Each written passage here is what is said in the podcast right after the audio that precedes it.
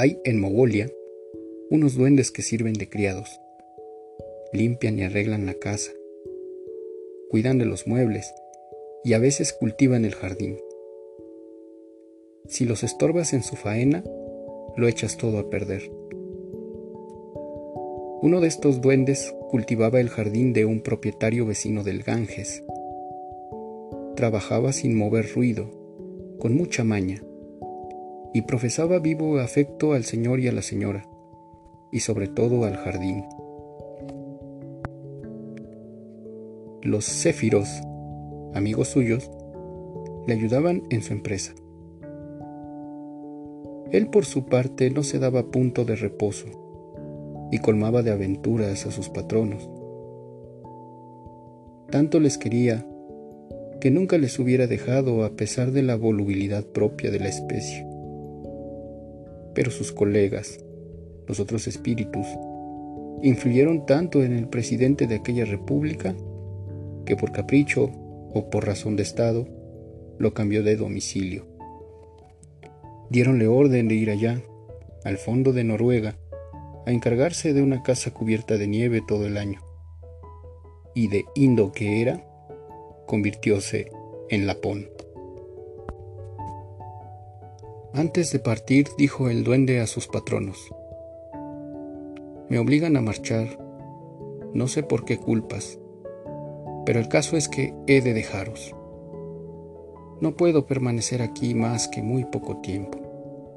Un mes, todo lo más quizá una semana. Aprovechadla. Ved qué tres cosas deseáis, porque puedo cumplir tres deseos vuestros. Tres. Nada más. Desear no es trabajo nuevo ni extraño para el hombre. Los dos esposos pidieron en primer lugar abundancia. Y la abundancia derramó a manos llenas en sus arcas los doblones, el trigo en sus graneros y el vino en sus bodegas. Reventaba todo de puro repleto. ¿Cómo entenderse con aquel tráfago? Cuántas apuntaciones, cuántos registros, cuántos afanes y cuántos quebraderos de cabeza. Marido y mujer estaban tan enfrascados que no podían aclararse.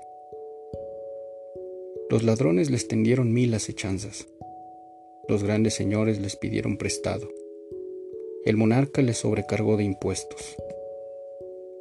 El exceso de su fortuna hacía desgraciadas a aquellas pobres gentes.